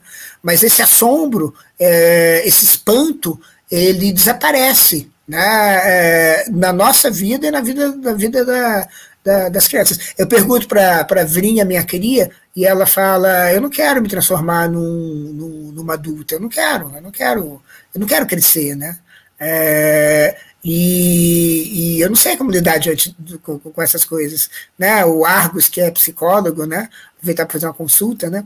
É, como é que você lida com isso, né? Assim, é uma recusa a entrar num, num mundo que ela vê que é um mundo é, digamos assim, é, desinteressante, que ela tem que saber coisas que ela não quer saber, por exemplo, ela tem uma enorme resistência em saber que dia é hoje, né? Ela não, ela não, não quer fazer essa conexão, tipo o dia do mês, menos, claro que não, o dia do, da semana, não, né? Que dia é amanhã, quando é o fim de semana, ela não, ela se recusa a fazer essas coisas, né? Mas é uma recusa que é uma é uma incapacidade, é uma resistência, o que, que é, né? Essa, essa recusa. Ela não quer entrar nesse mundo adúltero, adulterado, ela é, existe esse elemento dentro dela e eu acho que existe em muitas crianças, que ela sabe que é, depois vai ser muito difícil fazer, é, desenhar e pintar, né? Como ela, como ela, como é dela esse desenho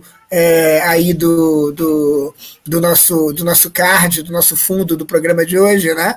É, que o Wilson, que é o nosso, que é o nosso artista aqui da, do canal, disse que, é, enfim, não, não se compara aos, aos, aos, expressionistas abstratos, etc.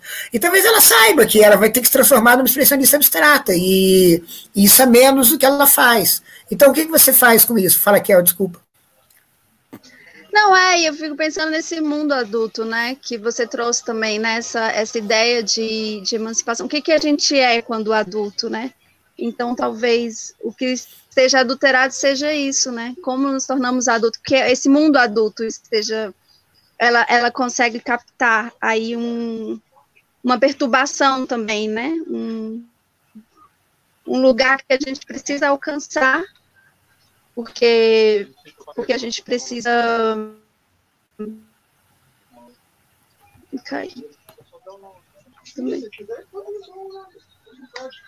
É esse mundo da norma, né? Esse mundo da ordem, do tempo, e a criança tem o, o corpo, né, como que dá, que dá, que dá ritmo ao tempo, né? Não esse, acho que, tô, tô, você está me ouvindo, Ilan? Não. Tá travando, mas dá para acompanhar. Tava dando para acompanhar, Kel. Não sei se você desistiu. Eu acho que eu caí. Foi caindo em camadas. É, em eu acho que agora, eu acho que agora ela caiu mesmo. Sim, é, mas eu acho que o. Ah, a Kel voltou. Tem duas Kels agora. Vou botar uma outra Kel na transmissão. Pronto. Pronto. E o Éder? O Éder, eu vou, eu vou escrever para ele, perguntar se ele vai se ele vai entrar no celular. É, falar que talvez seja uma boa ideia entrar no celular. Mas o que eu estava pensando é, é que é, uma das coisas que eu acho que tem a ver com essa coisa da norma do adulto é que a gente também está correndo atrás, né? Entende? A gente também quer parecer adulto. A gente também é assombrado pelo, pelo adulto. Entende? A gente quer virar adulto, a gente quer uhum. permanecer adulto. Esse desejo é um desejo é, imposto a nós, porque é, é, é, disso que é disso que é disso que se se trata, né? Assim, a gente, a, o, o, adulto não é uma condição, o adulto ele é uma, uma norma, né? Uma normatividade, né? Uhum. E, e, que a gente está sempre correndo atrás, né? Não é a, o, virar adulto não é uma coisa natural, é mais ou menos como é mais ou menos como gênero, né? Assim, é uma estrutura normativa que você está o tempo todo tendo uhum, que mostrar uhum. que você é uma mulher natural, né? Você tem que mostrar que você é, que você é adulta. Você tem que mostrar que. Entende? Então, e, e isso é um assombro. Ou seja, ser adulta é menos que ser alguma coisa, ser adulta é correr atrás dessa norma, né? Ter que satisfazer essa norma. Então, é, eu estava falando, Éder, do, do, do, do, desejo expresso algumas vezes pela minha pela minha cria, pela, pela Vrim, é, quando ela diz eu, eu não quero ser adulta. Né?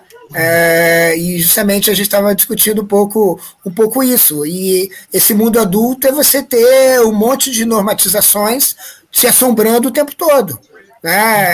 É, então, assim, o adulto não é uma condição, não são os adultos, mas é talvez esse assombro do adulto, esse espectro do adulto que está o tempo todo ali é, em cima da gente. E ela sabe que é, ser adulta significa começar a ser assolada, acossada por essa. por essas. Por, por, por, isso, né? Pelo fantasma do adulto, né? Uhum. Questão... É, você sai da experiência do corpo, né? Oh. Você sai dessa experiência da, da, de uma metafísica do corpo e você vai para a cognição, né? Você vai para essa norma. É, é, assustador mesmo. A gente esqueceu questão... de falar com o Éder para ele, ele entrar pelo celular. Bom. Eu mandei mensagem falar. Tá. A internet está tentando voltar. Eu tô achando que a minha internet tá ruim, mas todos vocês estão caindo, sou eu. Tá, tá todo mundo bem, só você que tá. Só eu que tá tô... é. Uhum. Bom, vamos lá, vamos seguir. Eu tentei manter aqui pelo computador porque o celular deu certo. Se precisar, voltei. Tá? Vocês estão me ouvindo? Tá bem picotado, mas Tá. Eu, eu silenciei seu microfone, Kel, porque estava tendo barulho. Ah. Não, o, eu vi um pouco que vocês estavam falando por conta da caída, né, da queda, mas tentando isso que você falou agora, eu acho que, que é um pouco essa história da, da hospitalidade, entender que isso que eles dizem não são eles dizendo para nós, é um pouco aquilo que nós temos em comum sendo dito entre nós. E que isso, a gente pega no nosso infantil, pega na nossa puerilidade, pega na nossa infantilidade. Essa questão de perspectiva que você faz, muito. Ela permite entender onde é que está o problema. O problema não está em pensar melhor a infância, em achar uma concepção correta da infância. Essa nem é a proposta do, do Xerré. A, a questão é assim, o que a criança, talvez é, seja isso, né? A, a infância e a criança, ele, elas não são nada em si, porque elas só revelam a pobreza estética, política, socio, societária do mundo adulto. É como a questão revelada por Freud nos três ensaios da polimorfia, né? O perverso polimorfo, ele não revela que nós somos desorganizados no começo da nossa experiência sexual, da nossa vida sexual da nossa orientação pulsional, digamos assim. Contrário. É a, a vida adulta. E a vida adulta nessa cultura, na ordem subversiva, como dizia Fourier, que mostra um empobrecimento brutal da multiplicidade pulsional. É como se ela passasse a ter uma única, um, um único ponto cardinal. E uma bússola é feita de muitos pontos cardinais. É nisso que toca também aquela questão que eu sugeri para vocês que a gente conversasse sobre o que, o que seria construir ou como construir uma bússola passional, né, uma bússola das paixões, mas uma bússola pulsional, no sentido mesmo da psicanálise e num sentido muito contemporâneo, né, da pesquisa, por exemplo, do, do Schiavon, do João Percy Schiavon, professor da PUC, que tem feito um trabalho, da PUC São Paulo, tem feito um trabalho lindíssimo sobre o, o, o tema da pulsão, né, esse livro mais recente dele, Pragmatismo Pulsional, é espetacular, e coloca a, a pulsão como uma prática, a pulsão não é uma coisa natural que está em todos nós e que basta orientar, organizar e que não, ela é uma prática. E essa essa coisa que, que foi dita pela Kel aí, né, de que existe um tempo todo um, um, uma força nas crianças que as movimenta, que as faz saltar de uma coisa a outra, faz chorar, faz rir, faz mudar de, de ideia, faz levar a sério uma brincadeira absolutamente. Isso é da ordem pulsional que está tá no campo da, da experiência e da prática. Né? Só existe pulsão onde se pratica pulsão. Não, não existe pulsão em abstrato. Não existe pulsão no vácuo. A pulsão ela é, ela é uma experiência do corpo. É preciso, então, criar uma bússola, não como um, e, e não um, um, conjunto de regras para a pulsão. Né? Permitir que a pulsão se oriente permitir que cada um fabrique sua própria bússola pulsional e que aí com isso você encontre suas próprias capacidades de orientação no espaço, né, no céu, na, na abóbada celeste, encontrar suas próprias referências, né, sua própria constelação. A infância de cada um é muito múltipla para permitir isso.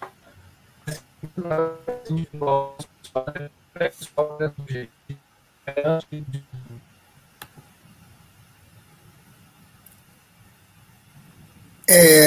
não sei se deu, travou aqui no final, mas Kel, eu queria te perguntar um pouco é, como é que você conecta isso com a sua experiência de desescolas e de escolas outras, né?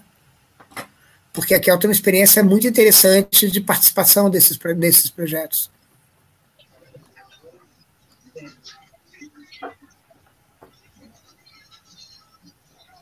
Ai, ver se, se a internet se estabiliza aqui. É, eu acho que isso que o Éder traz, né, dessa, dessa possibilidade de uma bússola funcional, acho que as escolas livres, elas, em certo sentido, elas, elas conseguem trazer isso para a prática, né, porque a criança tem a possibilidade da criança se autorregular, se autocriar, né, na sua...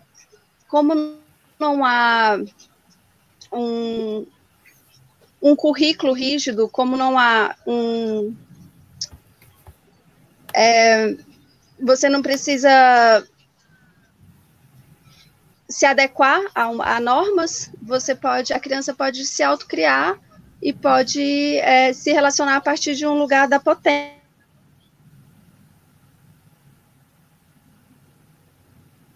né? E não da norma. Porque as escolas livres, talvez sejam um, um dos últimos refúgios assim para essa possibilidade de uma infância mais potente, mais radical. É... Então a gente tem experiências como Summer Hill, né, que já tem um século, tem Donietes na Espanha. No Brasil a gente já tem algumas também experiências, mas as crianças realmente podem ser a partir do que surge em ato, né? Elas se criam. É... Então isso para mim é bem subversivo passivo essa possibilidade da criança se, se autorregular, conduzir o seu próprio desenvolvimento, não a partir de uma expectativa externa do adulto, da adultice, do mundo adulto, mas em relação com seus pares, né? É, já que a gente vive em uma sociedade mais estruturada, de famílias nucleares, de, de instituições que estão ali tutelando a infância, né? Eu acho que talvez essas escolas livres sejam realmente um lugar de, de refúgio e de possibilidade de, de autocriação. E, e, e, na sua experiência. Acho que é coisa que você mais. E, e, conta um pouco para gente da sua experiência com, com também com crianças fora da escola e com essa com essa com essa digamos com essa educação alternativa com essa deseducação alternativa né ou essa desescolarização alternativa Peraí, eu acho que tá que travou aqui. Então, a gente pensa sempre na, na criança dentro da escola, né? Porque é realmente um lugar de refúgio onde ela encontra seus pares, mas a escolarização ela, ela é uma das possibilidades de viver a infância, né? E, e é, a gente a gente tem, a gente, eu caminho com as crianças dentro de coletivos parentais e de espaços de educação livre, onde elas elas têm essa possibilidade de escolha, né, de, do que do que fazer, do que escolher é, dentro de uma gama de possibilidades. É, a, a desescolarização ela é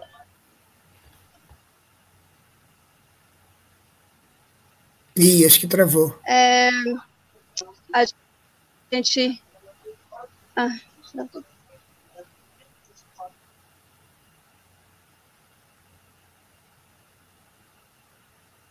Kel? Oi, estão tá, me ouvindo? Agora sim. É isso, é procurar, eu acho que outras formas de, de, de estar com as crianças, de estar em sociedade, mas é, olhando para a potência, olhando também para esse, esse lugar da criação da criança, não só dentro da escola, né, mas como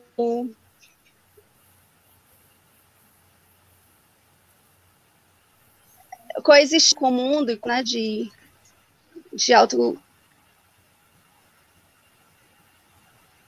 de possibilidade de, de nos socializar também, que eu acho que é uma via de mão dupla, assim.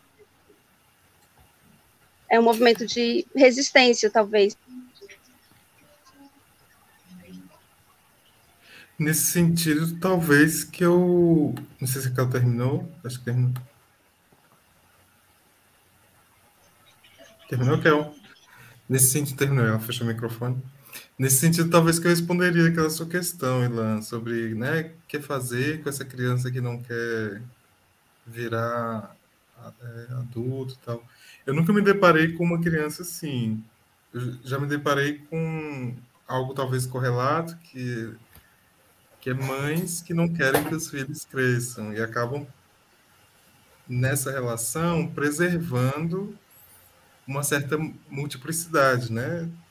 Tanto que se fala, né, na psicanálise de, de algumas relações psicotizantes, que é de alguma forma preservando uma certa mu multiplicidade.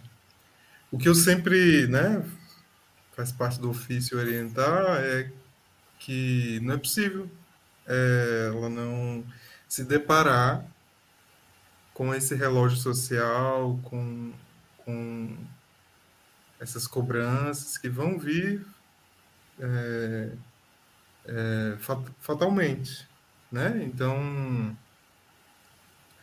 o que a gente, pelo menos eu tento orientar, é que o melhor, é, essa palavra é horrível, né? Mas instrumentalizar ela para esse, para o lead com esse mundo, né? É, adulto, hum, que talvez seja algo parecido com o que a Kel traz, porque mesmo esse, esse tipo de educação que busca preservar a potência, ela vai, de alguma forma, ter que dialogar com o mundo, ou com, com o que está no, no mundo, né? Então, Talvez a resposta. Eu conhecia essa questão da, da bússola pulsional antes dessa. Talvez revisão psicanalítica, né? Do, do Foucault, que ele fala que a, a disciplina, o poder, ele serve para quebrar essa bússola que é do nosso corpo. Aquela coisa bem espinosana mesmo, assim, de não de bem e mal, mas do bom e do mal, né? Que é a norma do ser, etc. A própria norma. Então, o seu corpo como uma bússola do que, que é bom e do que, que é ruim. É... Para você, isso aprendi, esqueci de falar no começo, com a Undina, do grupo Outras Palavras, que eu esqueci de falar na apresentação. É... Então, talvez nesse sentido, mas dialogando, porque seria até imprudente, né, a gente ir só na potência, né? é, no sentido de que pode ser mais potente do que nosso corpo pode suportar. Então, vai se deparar né, com, com os estratos aí de alguma forma. Então, é como dançar com esses estratos, né? preservando alguma potência. Talvez a infância, nesse sentido, seja uma reserva, né? Infinita reserva. E, e, e, a partir daí, mais ou menos, que você pensa a ideia de, de cosmografia, de cosmo, né, é, essas ideias que você é, que vocês trabalham né, no coletivo? Sim, sim. É sempre entre as exigências, né? Quando você entra na escola, você tem que dialogar com o BNCC, você tem que dialogar com princípio do melhor interesse da criança e do adolescente, que é tornar-se um adulto livre, autoconfiante, autônomo, então, é, o que é possível apesar disso, ou a partir disso, né? É, disso tudo. Eu acho, acho que é um pouco por aí, assim. Com, com, essa, com essa tutela que a Kel trouxe, né? Assim, que é o tempo todo, né?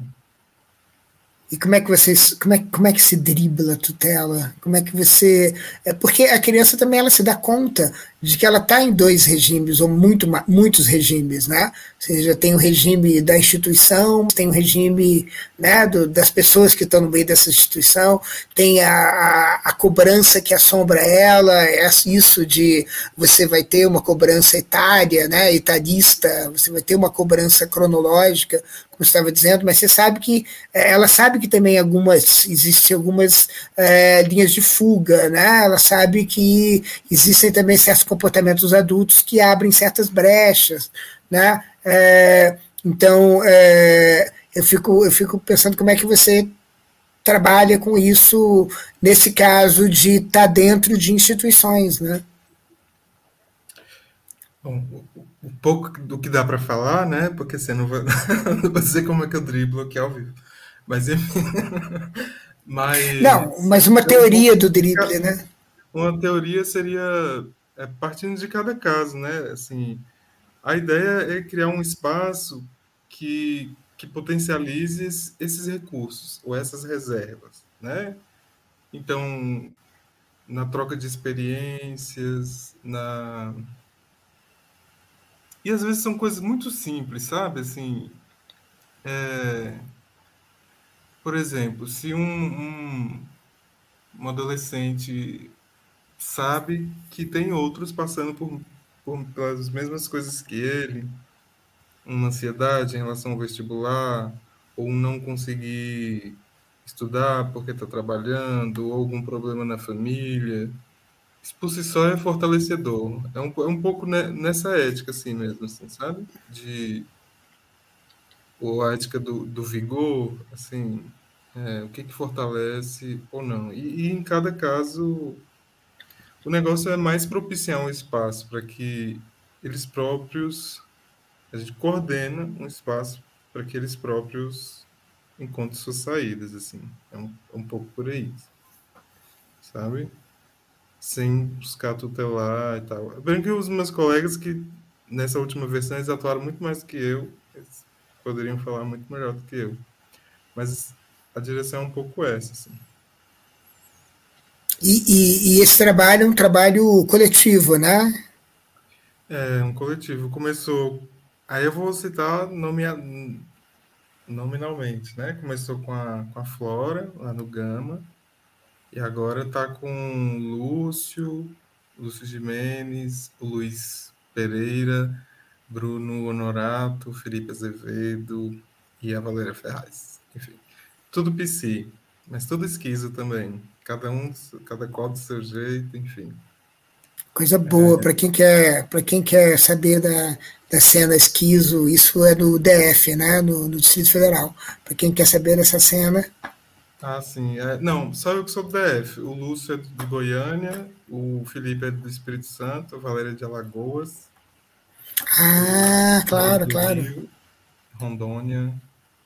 É um pouco que o virtual também, né? Essa pandemia permitiu essas conjugações um pouco virtual internet, né? Enfim. Uhum, uhum. É, é, porque eu acho que a, a, é, é interessante pensar como é que como é que justamente de fora você vê as brechas, né? Então, no caso, a, as crianças que são um fora, né, um fora a ser colocado dentro, né, justamente essa experiência da integração da, da fagocitose, né, assim, o, o, a antropotécnica encontra o seu outro privilegiado, que é aqueles que vão ser objetos dessa antropotécnica. E, esse, e as crianças veem né, que tem, é, que tem brechas no mundo adulto. Acho que a Kel saiu também, a Kel caiu, é, não sei o que a gente faz, mas, mas eu acho bem interessante pensar, pensar é, nas crianças como bússolas ou como é, medidoras da, das insuficiências da, da, da, dessa, dessa coisa maciça que é o mundo adulto. Né?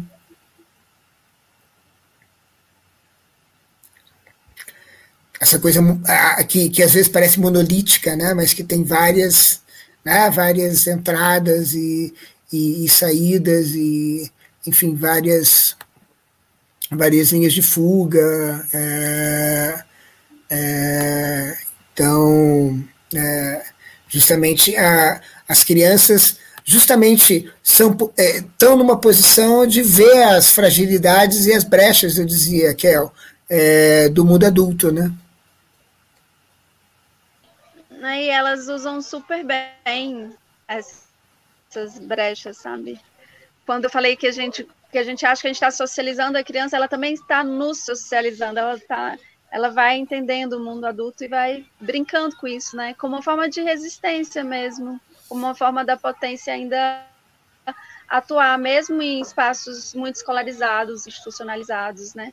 A criança tem essa essa capacidade, né, de nos dobrar, de de dobrar um pouco o mundo adulto, né? De tirar, de tirar é, um pouco de proveito dessas inconsistências, né? Sim. E, e, o caminho que ela trilha tem a ver com, com, com isso, né? Com, com encontrar as brechas e, e, e em certo sentido é, é, um trabalho interessante porque, ou seja, é um trabalho interessante de ver como é que isso é, como é que elas veem as coisas do avesso, né? quase como uma espécie de educação reversa, né? não tem uma antropologia reversa, em que os nativos veem os antropólogos e tentam entender os antropólogos a partir das perguntas que eles fazem, a partir das dúvidas que eles têm, a partir das estranhezas que, elas, que eles sentem. Você tem uma educação reversa, né? que é o que você está falando. Né? Sim, sim. Eu lembro de uma anedota que era, é, acho que foi do, do descobrimento, entre aspas. Aí o, o colonizador fala pro, pro índio, ah, mas você tá pelado. Aí ele fala, mas, mas seu rosto também tá pelado. Não, mas é só o rosto que meu que tá pelado. Aí o índio fala, em mim tudo rosto. Ah, essa, essa é, é ótima, né? Assim. Eu adoro, adoro essa, essa história. E... Uma história muito boa. É, é outra consistência, outro modo de, de, de conexão. Enfim. É. E é isso, Tem né? Essa coisa do tempo, Ilan. Essa coisa do tempo que você colocou ontem, o Simão, né, o caçula, ele ele estava mostrando um desenho pra gente. Ah, meu irmão fez para mim amanhã. Aí a gente falou ontem. Ele, não, amanhã, porque hoje é o amanhã de ontem, então hoje é amanhã. Então, dá, dá uma volta e ele realmente, hoje, hoje é amanhã, porque é o amanhã de ontem, né? É muito... É, é assim que eles, né, eles vão realmente vendo essas brechas. E talvez a Vrim veja o tempo, sinta o tempo a partir desse lugar, né? Desse outro lugar também. É, porque justamente essa, essa ideia do pluriverso, né, que, que o pessoal estava falando, do multiverso, porque você tem isso, né? Você está lidando com pessoas que estão organizando as coisas de um jeito muito diferente, na verdade estão experimentando as coisas de um outro jeito, né? Mas na verdade é, é, é eu acho que está todo mundo, a impressão, o que eu acho é que está todo mundo de alguma maneira tendo que lidar com esse princípio adulto aí é, de uma maneira ou de outra, né? Nossa, acho que as, as, as Saturno retrógrado bateu aqui em todo mundo. O, o Éder está dizendo para esperar que, que ele está recetando o. Parecer. Ele está pedindo é... umas crianças legal, né? Eu acho que ele falou isso há 10 minutos.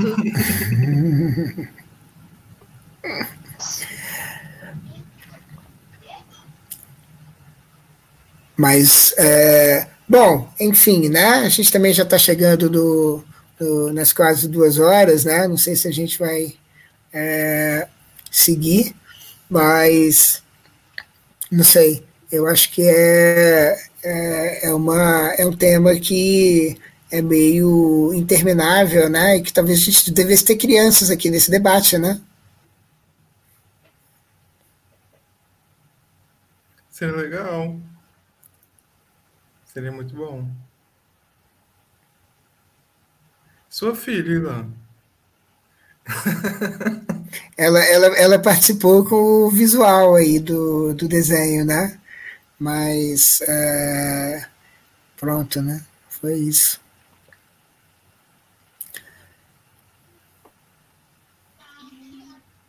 Ah, pena o Éder ter caído, né? Mas ele.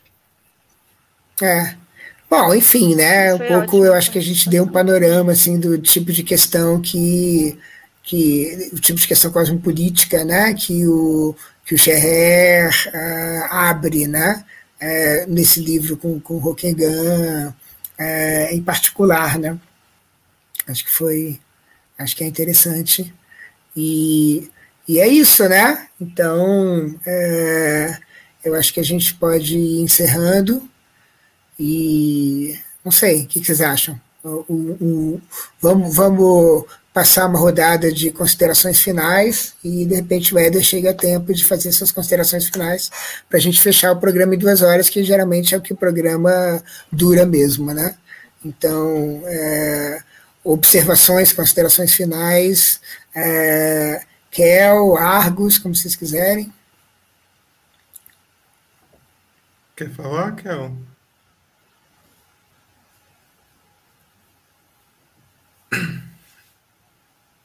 Acho que ela travou.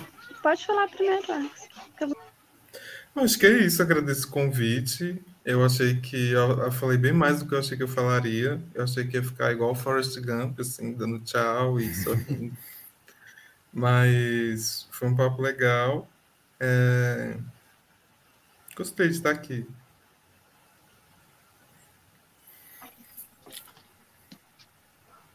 É, eu fiquei ainda mais curiosa, né, com que eu tô lendo o Coi, mas que ainda mais curiosa com as obras do, do Xerré, né, e do Gui.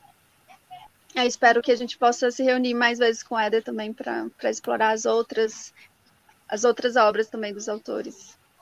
E foi ótimo. Grata, Ilan. Sim, é, rolando uma disputa entre os deuses da criatividade e os da massificação né? É, fala o, o, Moisés aqui do, aqui do canal. É, tem algumas outras perguntas aqui que não sei se a gente respondeu, não sei se a gente teve. É, tem uma que, que o, o Guilherme pergunta como de fato colocar a criança na política e na economia, né? o que, que seria colocar a criança nessas esferas. É, então, é, tem, uma, tem uma pergunta, acho que tem algumas outras perguntas, não sei se tem essa aqui, que eu não sei se a gente falou. É,